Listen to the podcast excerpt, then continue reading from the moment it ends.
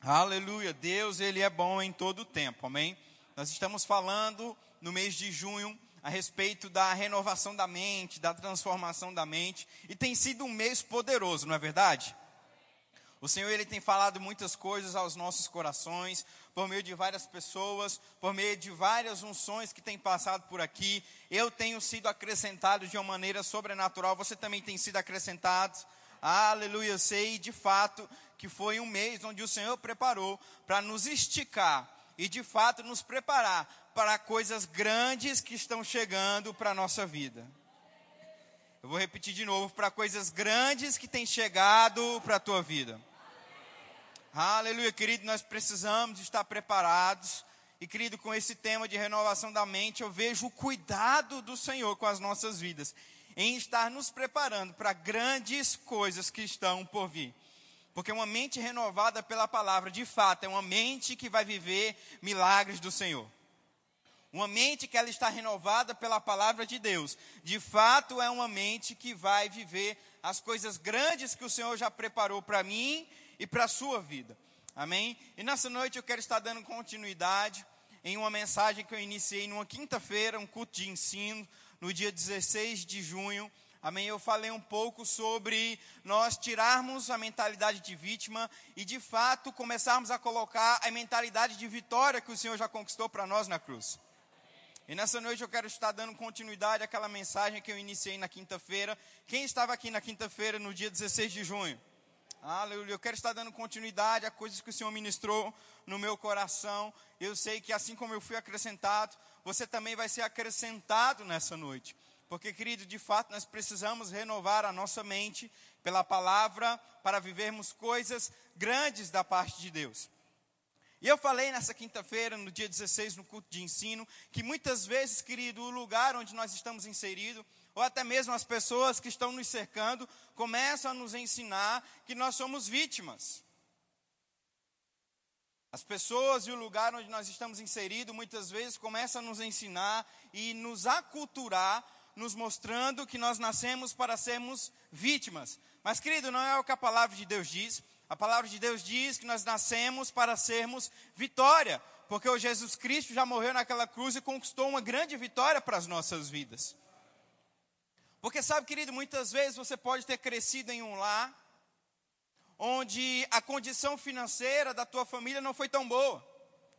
E aí o teu, o teu avô ele foi pobre, o teu pai ele foi pobre, e essa mesma natureza, essa mesma cultura, essas mesmas pessoas pelo qual você cresceu, agora estão dizendo para você que você também será pobre.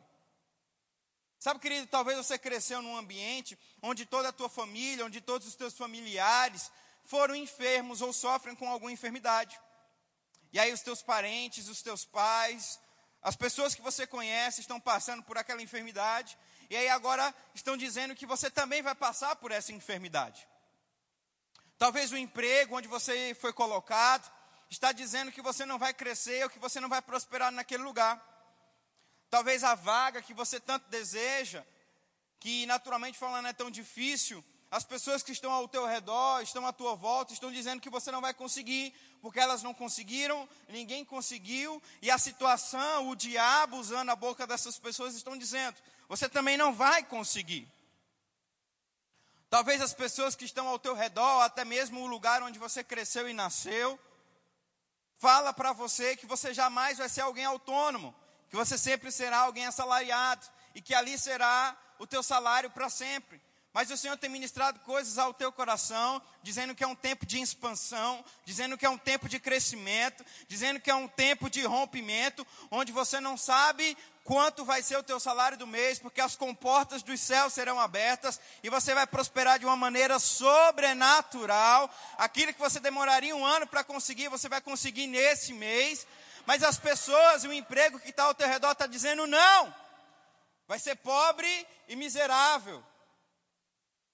E aí a gente muitas vezes está inserido em uma condição onde tudo e todos estão nos dizendo que nós somos vítimas.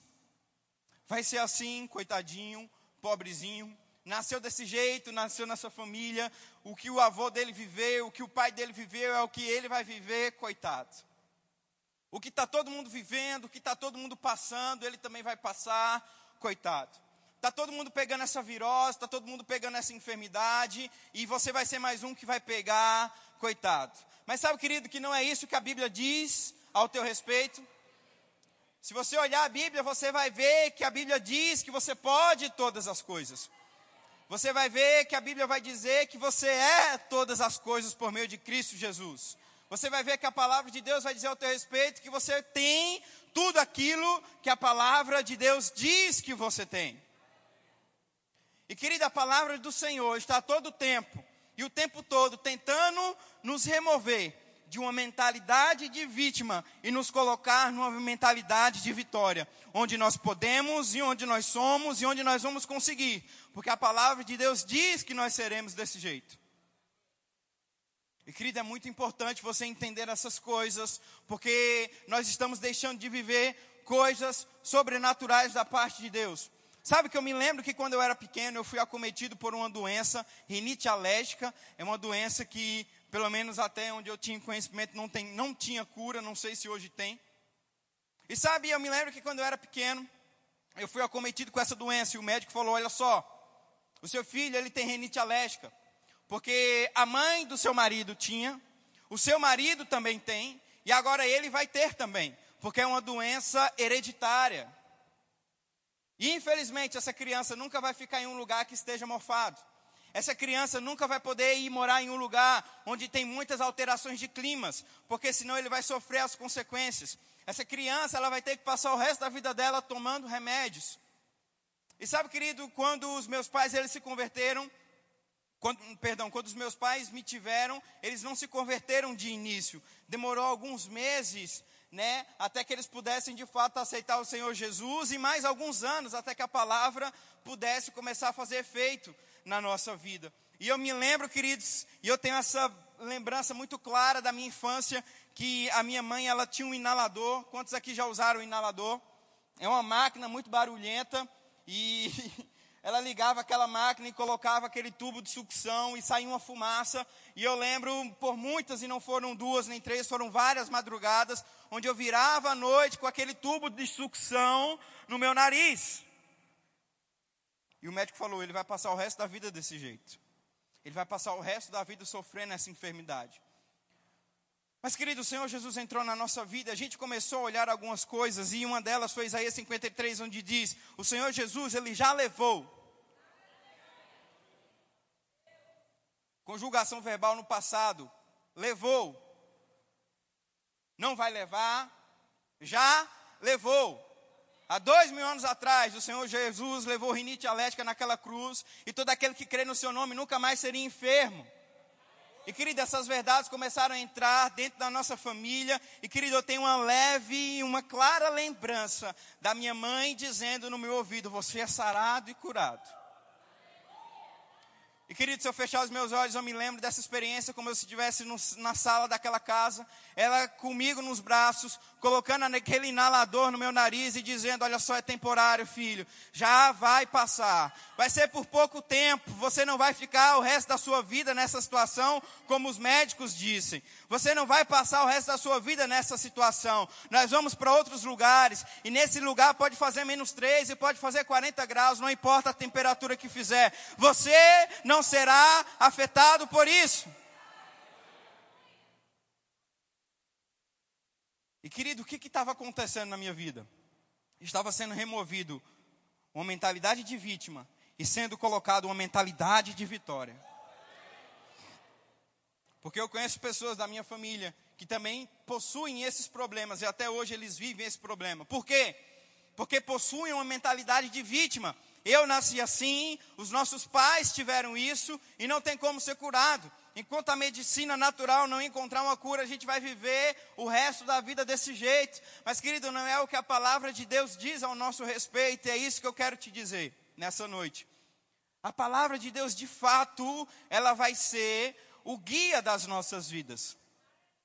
Porque muitas vezes, aquilo que externa na nossa vida não é o que a palavra de Deus diz ao nosso respeito. E eu quero ler um texto com você em Oséias, no capítulo 4, no versículo 6. Um texto bastante conhecido. Na parte A do versículo de Oséias, capítulo 4, versículo 6, a palavra de Deus diz assim: O meu povo foi destruído porque falta conhecimento. Tem algumas versões mais atuais que diz assim: O meu povo foi destruído porque não me conhece. Deus estava exortando Israel aqui por meio do profeta Oséias, dizendo que aquele povo estava passando por grandes dificuldades, porque lhe faltava conhecimento. Mas eu gosto de algumas versões mais atuais que diz assim: o meu povo está passando por problemas, o meu povo está perecendo, o meu povo está sendo destruído, porque não me conhecem. O diabo ele tem investido de uma forma muito pesada o roubo de identidade dos filhos de Deus. Porque, querido, é certo que se você não conhece o Senhor, se você não tem a identidade dele gerada no teu coração, é certo que a tua mentalidade vai continuar vivendo da forma como você acha que deve viver, ou da forma como, como as pessoas dizem que você vai viver. Mas, querido, quando você tem de fato na sua mente, impregnado em você, a identidade pelo qual o Senhor Jesus já morreu por você naquela cruz, nada que está do lado externo vai definir quem você é porque você sabe o que você tem, você sabe quem você é e você sabe quem você pode por meio da palavra do Senhor. E certa vez eu estava vendo um documentário de um homem que ele sofreu um acidente, bateu com a sua cabeça, perdeu seus documentos e esqueceu quem ele era. E ele foi internado e ele ficou durante várias semanas naquele hospital, porque os médicos não conseguiram achar a sua identidade e na sua identidade, de fato, iria dizer quem ele é. No mundo natural, meu irmão, a identidade ela define quem você é.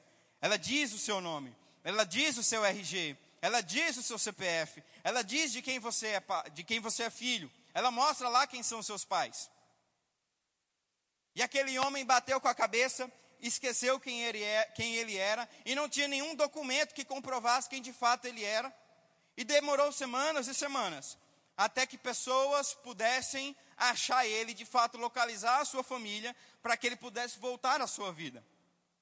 Sabe o que é isso que o diabo tem feito com muitos cristãos? Tem roubado a identidade deles, tem roubado de fato quem eles são, tem roubado de fato o entendimento e o conhecimento deles de Deus. Porque, querido, quando roubam a tua identidade, quando roubam de fato quem você é, dificilmente você vai acreditar no que a palavra de Deus diz, porque você não sabe quem você é. Mas quando você tem muito bem definido dentro de você o que a identidade da palavra diz ao teu respeito, ninguém pode roubar nada de você. Ninguém pode dizer que o teu nome não é esse. Ninguém pode dizer que o teu RG, o teu CPF não é esse. Porque além de você saber, você tem um documento que comprova: eu sou essa pessoa. Você está conseguindo me compreender nessa noite? E o diabo ele tem roubado isso de muitas pessoas. O diabo ele tem roubado isso de muitos filhos de Deus, muitos filhos de Deus. E muitas pessoas têm passado por problemas desnecessários, por coisas desnecessárias, porque não estão conseguindo identificar quem de fato elas são no Senhor. Meu Deus. Sabe, querido, que você não é algo porque você tem, mas é porque você é que você pode ter as coisas. Deixa eu melhorar para, deixa eu melhorar para que você possa entender nessa noite. O mundo, a sociedade, o diabo ele vai dizer que você é próspero se você tem muito dinheiro na sua conta. O diabo, o mundo, a sociedade vai dizer que você é próspero medindo o carro que você anda, medindo a casa que você mora, medindo o lugar onde você anda. O círculo de pessoas que está ao teu redor. Esse é o parâmetro do mundo e do diabo para dizer se você é próspero ou não. O mundo vai dizer se você é curado ou não, se você não tem nenhum sintoma de enfermidade. Se você está são, curado e saudável, esse é o parâmetro do mundo para dizer que você está bem. O mundo vai dizer que você é forte quando não vê em você nenhum sinal depressivo, ou nenhum sinal de ansiedade, ou nenhum sinal de medo, ou nenhum sinal de desistência de algo que você está fazendo. Para o mundo, você é alguém forte. Querido, e se eu falar para você que para o Senhor não importa o que você está vivendo, mas o sim o que a palavra de Deus diz ao teu respeito? Aleluia. Porque, querido, já aconteceu situações na minha vida onde eu não tinha nem um centavo para pagar as contas, onde eu não tinha nenhum dinheiro para terminar o mês, faltando 15 dias ainda para fechar o mês. Onde algumas vezes eu tive que fazer um bolo assim, jogar dentro do balde, vamos fazer um sorteio de boleto. E jogava para cima. É você que eu vou pegar. Não porque eu era desorganizado financeiramente, não sou, ou algo do tipo, mas porque se levantaram algumas situações, algumas pressões, tentando dizer para mim que eu não era próspero. E sabe, querido, se eu fosse ser encaixado no parâmetro do mundo naqueles dias, o mundo ia dizer: meu Deus, é pobre. Mas, querido, quando eu vou para a palavra de Deus, o Senhor fala: todas as suas necessidades serão supridas em Cristo Jesus. O seu pai é o dono do ouro e da prata, e você, como filho dele, tem a herança de todas essas coisas. Você nasceu de fato para reinar em vida. Mas, querido, essas coisas não definem quem você é. Não é porque você tem alguma coisa que você é próspero, mas é porque você é que você vai se tornar, já é alguém próspero e pode adquirir essas coisas materiais. Você está conseguindo me compreender aqui? Sabe, querido, não é porque muitas vezes as, nós estamos passando por algum sintoma de enfermidade que nós somos enfermos. O diabo vai dizer que você é enfermo, que você é um fracassado, que você não vai conseguir sair dessa situação. Ei, mas Deus diz que não adianta o que você está passando, Ele já levou sobre ele todas as dores e enfermidades. Às vezes, de fato, nós levantamos tristes, abatidos, queremos desistir de algumas coisas, mas não é por causa disso que nós somos fracos, não, porque o Senhor fala em Filipenses que nós, que o Senhor Jesus, ele nos fortalece em todas as situações. Então, olha só que loucura, olha só que trabalho que nós temos de renovar a nossa mente, porque de um lado tem o diabo, as pessoas, as pressões, falando para você que você é pobre, que você não tem condição financeira. E de fato, você olha a tua condição financeira lá e não tem muita coisa. Mas de um lado, querido, tem a palavra de Deus dizendo que você é próspero, filho do rei, dono do ouro e da prata, todas as necessidades supridas. E é isso que você é. Sabe, de um lado, às vezes um sintoma de enfermidade levanta na tua vida. E as pessoas estão dizendo, está doente, vai morrer, não vai ser curado. E de outro lado tem a palavra de Deus dizendo: olha só, você já é sarado e curado pelas pisaduras de Jesus, não acredita nessas coisas, fica com a palavra. Às vezes levantamos tristes, abatidos, querendo destruir, querendo é, abandonar e desistir de determinadas coisas. E de um lado nós temos o apóstolo Paulo, vencendo todas as barreiras, indo de encontro a todas as situações e acreditando, e ele mesmo escreveu em Filipenses 4,13: Posso todas as coisas em Cristo que me fortalece. Quando o apóstolo Paulo escreveu essas verdades em Filipenses 4,13, ele não estava no oásis, em um resort cinco estrelas, tomando água de coco, olhando à beira do mar e escrevendo: Posso todas as coisas em Cristo que me fortalece. Não, não, não, não, não. Ele estava preso, abatido, injustiçado, abandonado naquele lugar. E ele escreveu essas verdades, porque, querido, não era isso que definia ele. Querido, não é quanto você tem que define se você é próximo, mas é o que a palavra de Deus diz que você é, que define que você é próspero. Não é se você está andando em saúde divina ou não que vai definir se você é curado, mas é o que Jesus Cristo fez lá atrás, que já definiu que você é curado. Não é porque às vezes você se levantou triste, abatido, querendo desistir do teu trabalho, querendo desistir da tua família, querendo desistir do teu casamento. que o Senhor não preparou você para ter uma família e ser casado com essa mulher que está do teu lado o resto da tua vida. Mas é o que a palavra de Deus diz: aquilo que o Senhor uniu, o homem não separa. E por mais que você não, não, não está feliz com a situação que você está vivendo com ele ou com ela, você fica na palavra dizendo: não, vai melhorar, vai dar certo, a minha mulher é uma bênção, o meu homem é uma bênção, as coisas vão melhorar, o Senhor de fato vai fazer um milagre no nosso casamento e as coisas vão fluir de uma maneira sobrenatural. A mentalidade de vítima, meu irmão, ela usa as situações que estão ao teu redor para dizer quem você é. A mentalidade de vitória usa as situações que estão ao teu redor para dizer é mentira, porque o Senhor Jesus já fez algo maior por você. A mentalidade de vítima, ela pega os acontecimentos muitas vezes ruim, ruins que têm acontecido com você e começa a dizer: olha só, você é isso, você é aquilo, você não vai funcionar, você não vai prestar, tudo aquilo que você colocar a mão não vai funcionar, tudo aquilo que você colocar o pé ali não vai haver vida. Mas, querida, a mentalidade de vitória nega essas coisas, põe de lado essas coisas e diz: não, onde eu colocar a planta dos meus pés, ali vai haver prosperidade. O Senhor me fez para ser cabeça e não cauda. Eu nasci para estar por cima e não por baixo. Mil cairão ao meu lado, dez mil à minha direita, mas eu jamais vou ser atingido. Aleluia. Querido irmão Reiga, ele conta em uma das suas pregações que muitas vezes, não foram poucas, mas muitas vezes, ele pregou sobre prosperidade sem ter um real no bolso. Muitas vezes ele pregou sobre cura sem estar em um sintoma, sem estar saudável, mas passando por sintomas de enfermidade.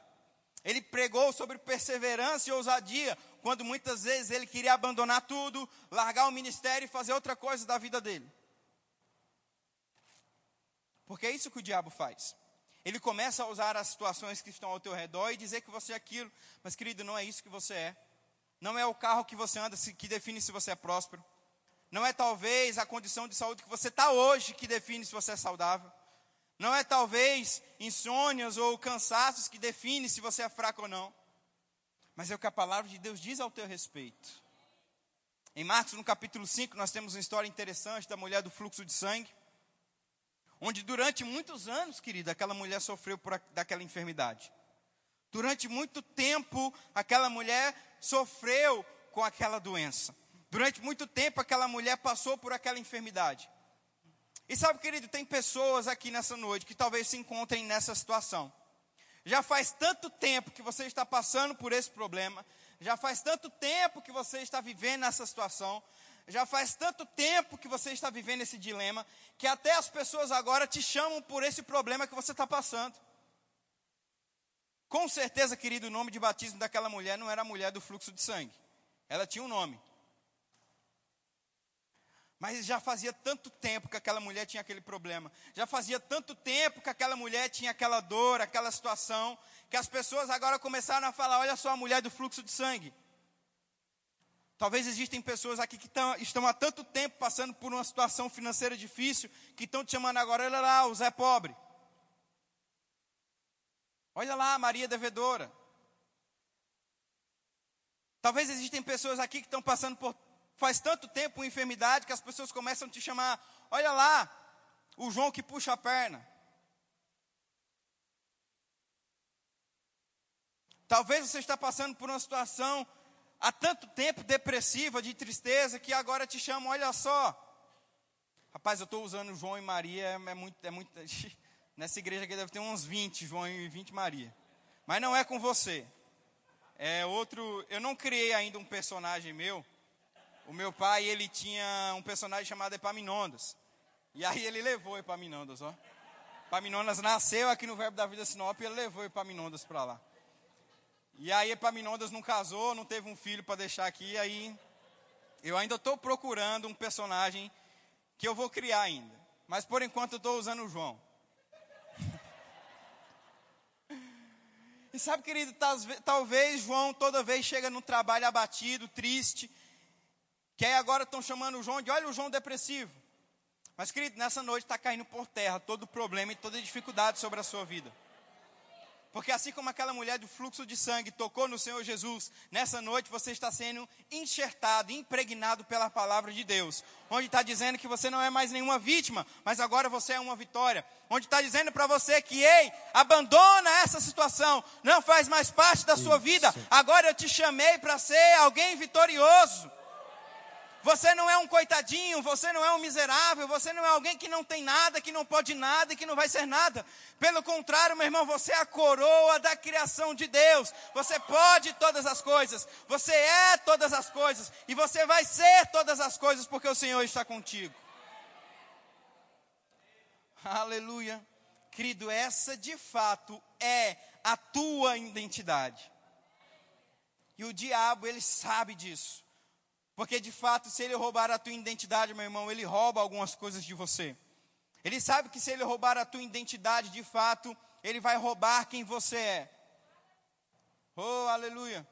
Porque eu não sei quanto a você, mas quando nós chegamos em algum banco ou alguma instituição, a primeira coisa que eles pedem é: me dá o teu documento. Você chega, pelo menos eu chego, me apresento lá, sou Guilherme, tudo bem, tudo. Que, que você precisa? Não, eu preciso resolver uma situação. Não, então me dá teu, teu RG, teu CPF aí, eu preciso ver um documento com foto. Por quê? Porque ela precisa saber que de fato eu sou o Gilmar Guilherme. E aí o que, que eu mostro para ela? Um documento, onde tem a minha foto, onde tem o meu nome, onde tem os meus dados, onde tem de quem eu sou filho. E aí por aquele documento, comprovado pela Receita Federal, não sei se é Receita Federal, Justiça Federal, não sei, algum órgão público que comprova aquele documento, que aquele documento é oficial, ela sabe que eu sou aquela pessoa.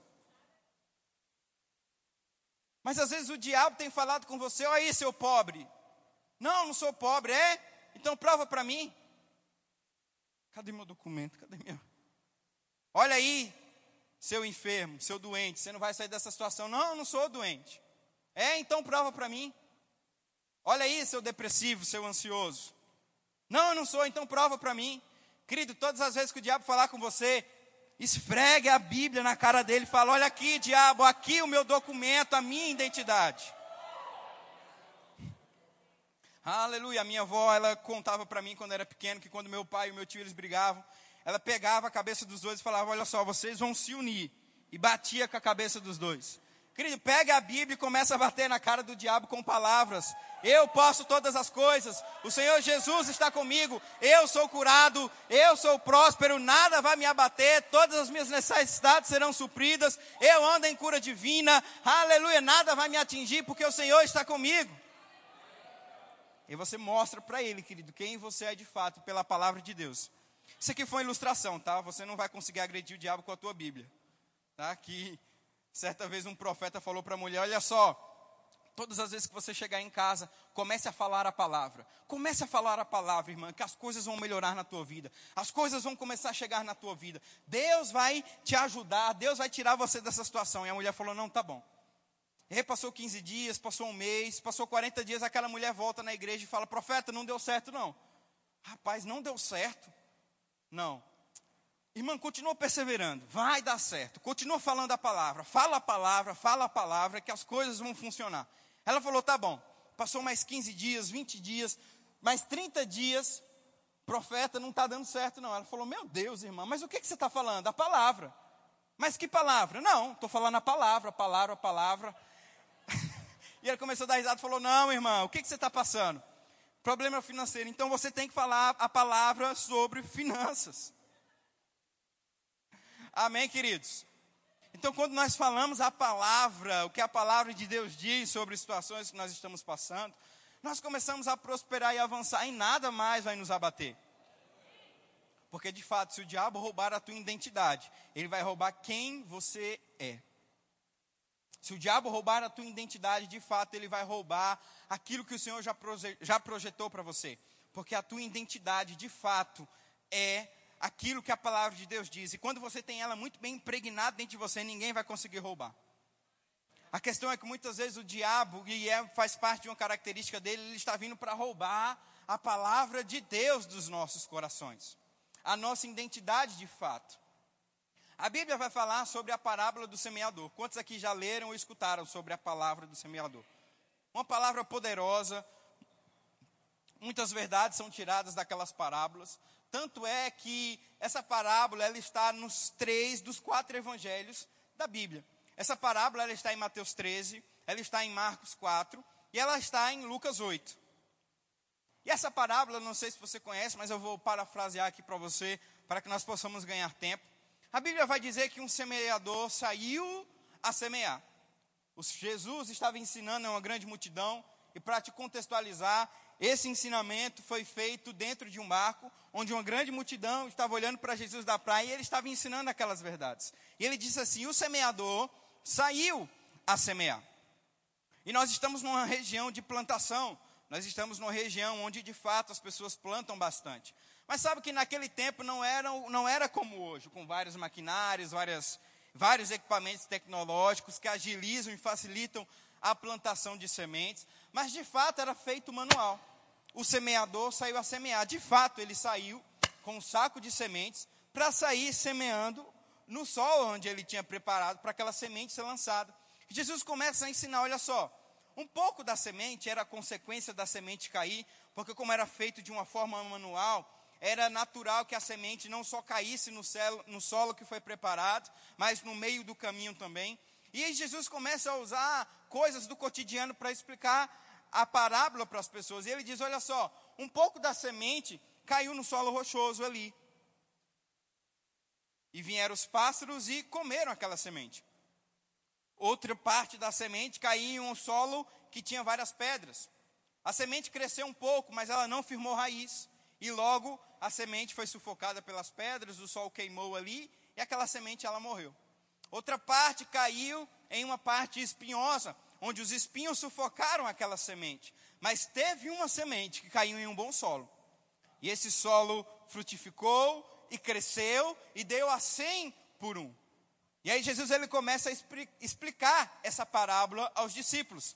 Ele fala: olha só, a semente que caiu, a primeira semente que caiu no início da estrada e os pássaros vieram e comeram, é aquela pessoa que recebe a palavra de Deus, mas não deixa com que ela caia no seu coração.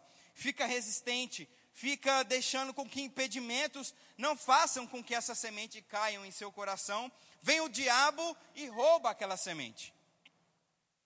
Outras pessoas são como o solo rochoso.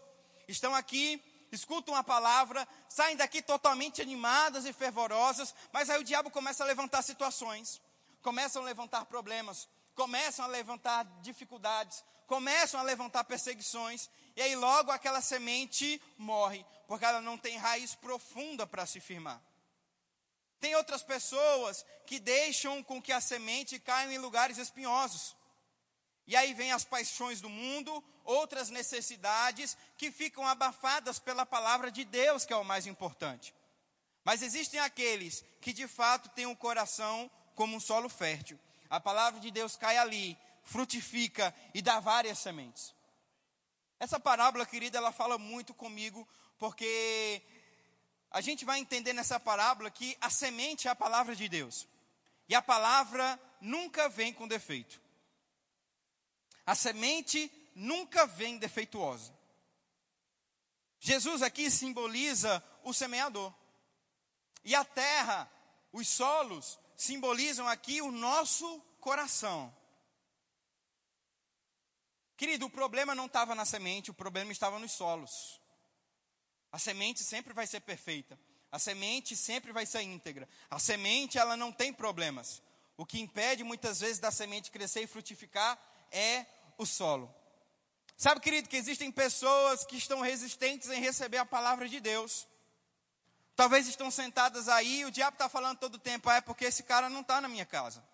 Se ele soubesse a situação como está lá dentro, ele ia ver se tudo isso ia dar certo mesmo.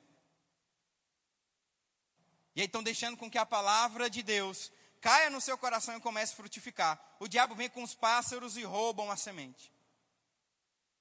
Existem pessoas que, assim como eu já fui, os dois solos, assim como eu já fui, o, pedre, o, o, o que tinha rochas e o que tinha espinhosos, o que tinha rochas é aquela pessoa que recebe a palavra de Deus, vai sair daqui totalmente empolgada, totalmente revigorada, mas aí vai começar os problemas, vai começar as adversidades, e aí vai esfriar, assim como eu já fui um dia. Recebendo a palavra de Deus ali empolgado, mas começou a se levantar situações e problemas, e eu desanimei. Às vezes vão ser como o solo espinhoso, que a palavra chega, mas deixa ela em segundo plano. Começa a colocar outras coisas como prioridade, como dinheiro. Eu já fui um dia assim. Coloquei o dinheiro em primeiro lugar na minha vida. Mas, querido, graças a Deus o Senhor teve misericórdia de mim. Eu reconheci, me arrependi e falei: Não, Deus, eu não quero ser como aquele solo que vem as aves e comem. Eu não quero ser como aquele solo pedregoso onde não vai firmar raiz. Eu não quero ser como aquele solo espinhoso onde a tua palavra perfeita ela vai ser sufocada. Mas eu quero ser como um bom solo, Senhor. Onde a tua palavra, a tua perfeita palavra, a tua perfeita semente vai cair no meu coração. E Senhor, vão vir as aves e eu vou espantar essas aves. Senhor, vão vir as dificuldades, eu vou espantar essas dificuldades. Senhor, vão vir as propostas e as tentações, e eu vou rejeitar todas elas para colocar em primeiro lugar a tua palavra e assim começar a viver, Senhor, os frutos da boa semente que é a tua palavra no meu coração. Oh, aleluia. Nessa noite, querido Deus quer fazer muitas coisas na sua vida. Nessa noite o Senhor quer fazer grandes coisas através de você. E a teu coração, querido, é um bom solo. Espanta as aves, tira as pedras, joga fora os espinhos e deixa com que o teu coração se torne de fato um bom solo. Começa a ficar sensível em receber a palavra de Deus. Não deixe com que dificuldades que o diabo vai levantar roubem a palavra de Deus do teu coração. Não coloca prioridades que não são a palavra em primeiro lugar na tua vida. E sem dúvida, a semente que está sendo plantada no teu coração, porque a semente ela não vem com defeito. Se essa palavra, querida, ela não está fazendo efeito no seu coração, é porque o seu coração, como solo para receber essa semente, não está bem apropriado para essa semente crescer. E o diabo tem roubado isso das pessoas. O diabo tem colocado solos infrutíferos, solos inférteis na vida de algumas pessoas, para que elas não possam de fato viver o sobrenatural de Deus. Mas cabe a mim e a você, meu irmão, tirar essas coisas, tirar as aves, tirar os espinhos, tirar as pedras e deixar com que o nosso coração de fato seja uma boa terra para a palavra de Deus que é perfeita comece a frutificar. Porque, meu irmão, se tem algo que você é para o Senhor, é valioso. Se tem algo que você é para o Senhor, meu irmão, é valioso. A Bíblia vai dizer em Mateus, no capítulo 6, no versículo 26, e Jesus explicando ali aquela aquele sermão do monte, ele começa a falar: olha só, olhem as aves dos céus. Elas não plantam, elas não ajuntam, elas não colhem, e mesmo assim o Senhor cuida delas. Agora, que dirá de vocês? Será que vocês não são muito mais importantes, muito mais importantes do que as aves dos céus? O Senhor tem cuidado de vós, o Senhor cuida da gente. Aleluia, de fato, querido, nós somos a coroa da criação de Deus. Nós somos como a cereja do bolo, a última peça perfeita para, criação, para, para que a criação de Deus pudesse ficar perfeita. A Bíblia vai dizer em Isaías, no capítulo 43, no versículo 4, que porque vocês são preciosos para Deus e honrosos à minha vista, e porque eu os amo. Olha só que coisa forte. Isaías 43, versículo 4 darei homens em troca de vocês, e nações pela vida de vocês. Eu quero ler esse texto com você, Isaías 43, versículo 4. Porque de fato, querido, nós somos preciosos para o Senhor. E se tem algo que a mentalidade de vítima faz, é achar que nós não somos nada. Isaías 43, 4 diz: Visto que tu fosses precioso aos meus olhos, tu tens sido honrado e eu tenho te amado, portanto darei homens por ti e o povo pela tua vida. Porque, meu irmão, nós somos preciosos para o Senhor. De fato, nós somos amados por Deus. E uma mentalidade de vítima, ela vai falar todo o tempo para você que você não vale nada, que você de fato não tem valor nenhum. Ei, mas o Senhor diz na Sua palavra que você é precioso para Ele. Olhem só as aves dos céus. Será que o Senhor não cuida delas e não tem cuidado de vocês? Será que para o Senhor vocês não são muito mais valiosos do que as aves dos céus? E querido, isso mexe muito comigo, porque de fato nós somos preciosos para o Senhor. Porque uma propriedade, ela é tida pelo seu valor de quem ela possui. Algo é valoroso por meio daquele que possui esse algo. Eu vou te dar um exemplo aqui para que você possa entender algo. Um amigo meu, ele estava conversando comigo que ele foi para Porto Alegre, capital do Rio Grande do Sul. E não só lá, mas em outras capitais do Brasil. Tem um restaurante muito famoso. Hoje ele virou uma grande rede de hotéis, mas ele é cafeteria, ele é restaurante, ele é várias coisas, chamado Hard Rock. Alguém já escutou falar sobre esse estabelecimento? É algo muito conceituado lá fora, tem chegado no Brasil de uma forma muito intensa. E ele, curioso, sabendo da fama que existia essa lá em, em Porto Alegre era uma cafeteria, né? E aí ele foi lá e queria conhecer. E quando ele chegou nessa cafeteria, o rapaz que estava acompanhando ele falou: Olha só, você está vendo essa guitarra? E na parede tinha uma, uma guitarra estampada, né? No, no caso, não era a original, mas era uma réplica de uma guitarra estampada lá, uma guitarra toda quebrada, toda espatifada. E aí ele falou: Olha só, você sabe quanto que vale essa guitarra, a original? Porque essa aqui é uma réplica. Mas sabe quanto que vale essa mesma guitarra, dessa mesma cor, dessa, mes dessa mesma situação, sendo a original? Você sabe quanto que é o valor dela? Ele falou: Não, para mim isso aí não vale nada, está toda quebrada. Aí ele falou: Errado. Essa guitarra ela custa 30 mil dólares. Ele falou: Cara, você está louco? Essa guitarra está toda quebrada. Ela não tem valor nenhum. Ela não serve nem para tocar, nem para fazer um solo, nem nada. Ela falou: Pois é. É porque essa guitarra era de um cara chamado Jimi Hendrix. E se você não sabe quem é Jimi Hendrix, Jimi Hendrix é, é considerado por muitos da música como o maior guitarrista de todos os tempos. Querido, você sabe de quem você é? Você sabe quem você pertence? Você sabe quem te comprou?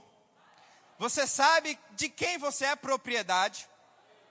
Querido, se uma guitarra toda quebrada, ela custa um valor desse alto que dirá você que foi comprado pelo sangue de Jesus há dois mil anos atrás, numa cruz, onde ele morreu no madeiro, derramou seu sangue puro por mim e por você. Querido, nosso valor é muito grande. Nosso valor é imutável. Não tem mudança. Nós somos algo precioso para o Senhor. Sabe, querida, muitos anos atrás, o diabo, juntamente com a sua quadrilha, roubou a nossa identidade. E para pagar e pegar de volta essa identidade era um preço muito alto.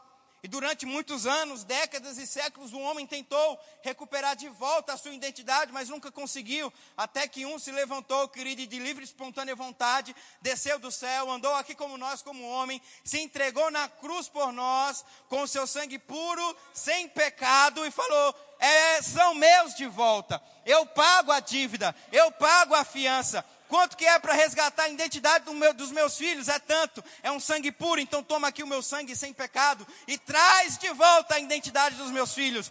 Porque chega de dizer que eles são coitados, chega de dizer que eles são miseráveis, chega de dizer que eles não vão conseguir, chega de dizer que eles não podem, porque agora eu resgatei de volta a identidade deles. E eles podem e eles conseguem, porque agora o meu sangue foi comprado pela palavra do Senhor através deles, e eles conseguem agora de fato terem a sua identidade resgatada. Querido, isso é muito forte. Oh, aleluia, isso é muito precioso, meu irmão. E se nós começarmos a colocar essas verdades dentro do nosso coração, o diabo nunca mais vai poder dizer que nós somos vítimas, mas agora de fato nós somos vitória. O diabo jamais vai poder dizer que nós não vamos conseguir fazer algo, porque muitas vezes essa mentalidade de incrédula, essa mentalidade medíocre, essa mentalidade onde muitas vezes nós somos impedidos de fazer algumas coisas, tem deixado com que nós não vivamos coisas grandes no Senhor. Porque, querido, eu vou te falar uma verdade nessa noite: se você tem uma mente de vítima, você nunca vai viver as coisas de Deus. Porque aquele que tem a mente de vitória, de fato, ele vive milagres. Porque Jesus ele já pagou um alto preço para que você não pudesse mais andar como vítima. E ele vai, ele está olhando lá do céu dizendo: Eu não vou morrer de novo, eu já morri. E é por isso que eu iniciei essa mensagem falando Oséias capítulo 4, versículo 6. O meu povo tem perecido porque lhe falta um conhecimento. O meu povo tem perecido porque de fato eles não me conhecem. E eles continuam a morrer, e eles continuam a fracassar. Não é porque eu quero, não é porque eu estou permitindo, é porque eles não me conhecem. É porque eles não entendem as minhas verdades. É porque de fato eles não conseguem compreender quem eu sou para eles. Mas querido, está tudo aqui. Está tudo aqui. Está tudo disponível para você. Uma nova vida, uma nova história, um novo destino, algo novo para começar. Porque quando nós começamos a tirar, e querido, é um processo. Eu não vou falar para você que é fácil, mas é possível nós de fato tirarmos essa mentalidade medíocre, tirarmos essa mentalidade de miséria, tirarmos essa mentalidade de vítima e agora começarmos a colocar a mentalidade da palavra, a mentalidade de prosperidade, a mentalidade de obediência, a mentalidade onde nós começamos a entender a nossa verdadeira identidade.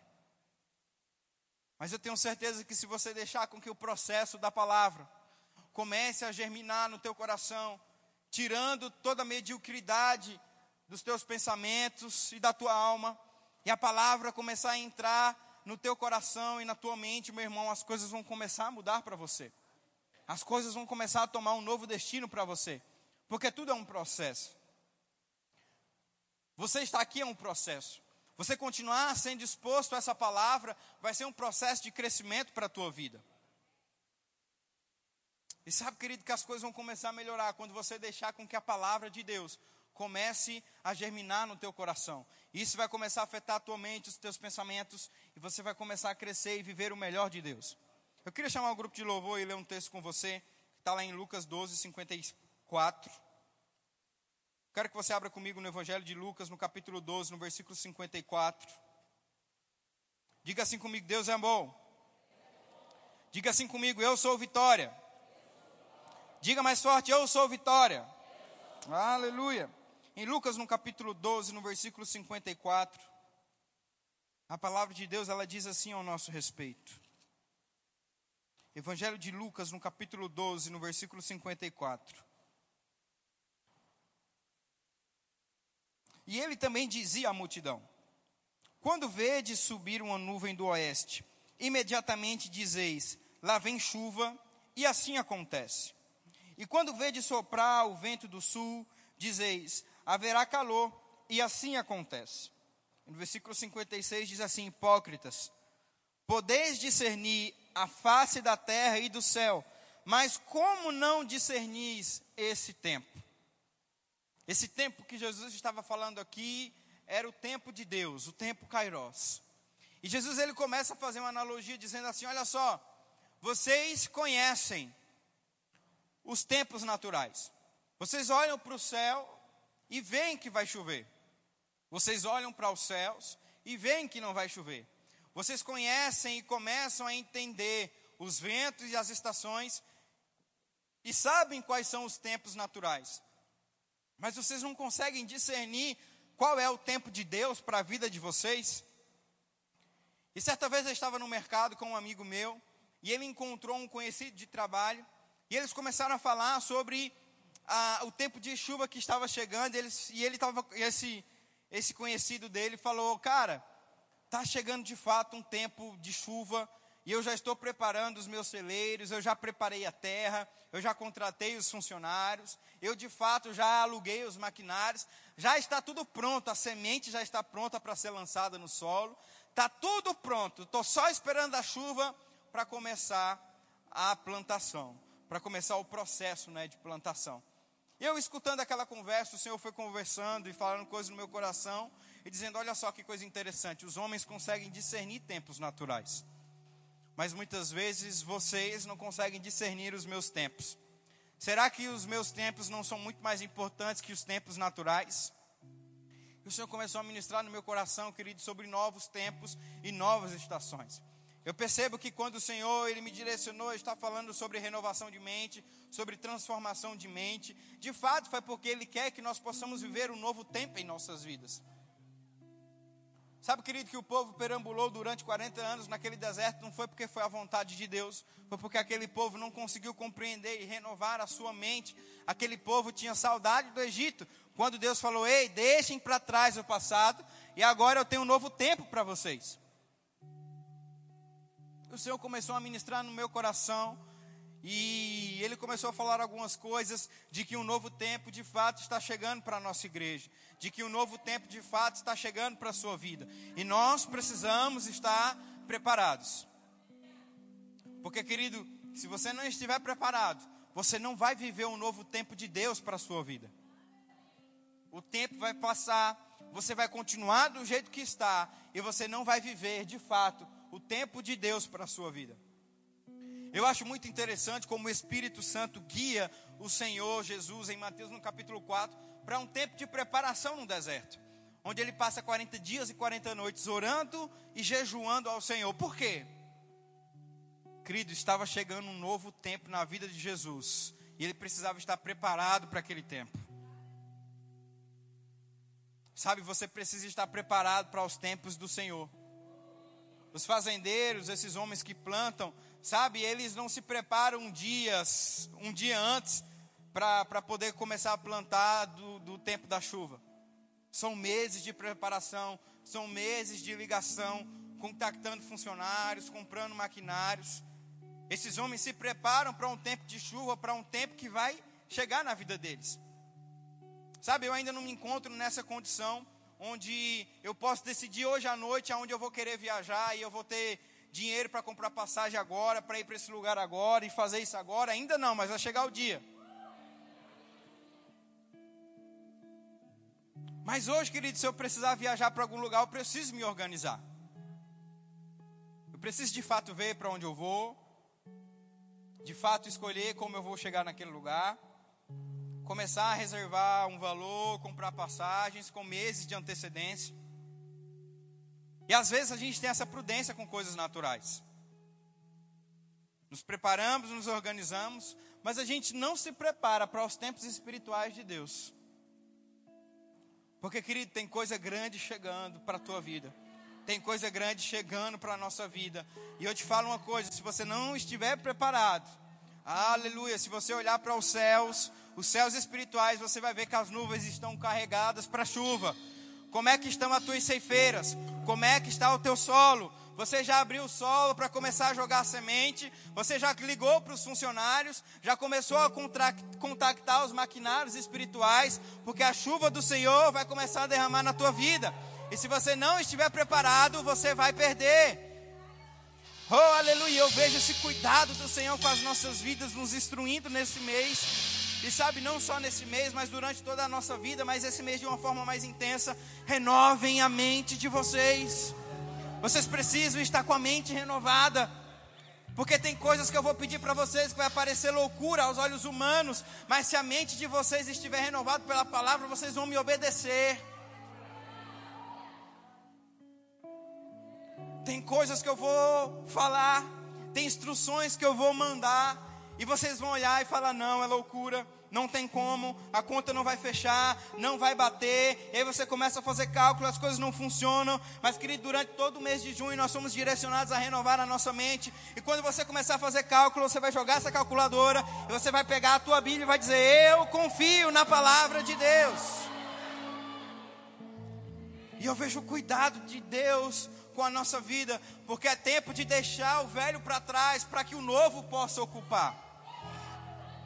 É tempo de deixar coisas antigas para trás, porque o novo vai começar a ocupar a nossa vida.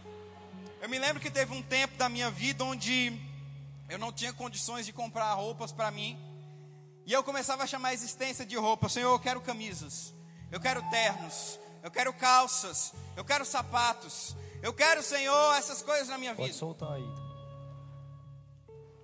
Vai me dar um terno? E sabe o que o Senhor começou a falar no meu coração? E ele disse assim: Vá para o seu guarda-roupa. E eu fui e eu abri. Ele falou: O que, que você está vendo? Eu falei: Roupas. Aí ele falou: Muitas que você não usa mais, né? Eu falei: Sim. Muitas que não cabem mais, né? Eu falei: Sim, ixi, muitas.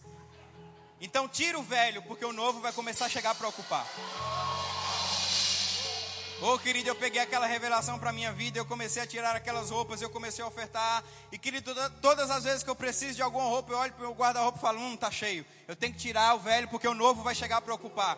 É assim na tua vida espiritual. Tem coisas velhas, tem coisas antigas aí. Tira, porque o novo está chegando para ocupar. Ah, pastor, mas eu gosto tanto desse carro, esse carro é tão confortável. Querido, tira, porque o novo está chegando para ocupar. Senhor, mas essa casa, eu gosto tanto desse lugar, eu gosto tanto desse ambiente. Tira, porque está chegando um novo para ocupar. Senhor, mas um valor tão alto, meu Deus, como é que eu vou fazer? Querido, tira, porque o novo está chegando para ocupar. Sabe, querido, que José, ele só ocupou o governo quando ele deixou a prisão de lado. José, ele só chegou no palácio. José, ele só chegou no governo quando de fato ele saiu da prisão. E ele deixou a prisão, que é o passado, e decidiu se apegar com o novo de Deus.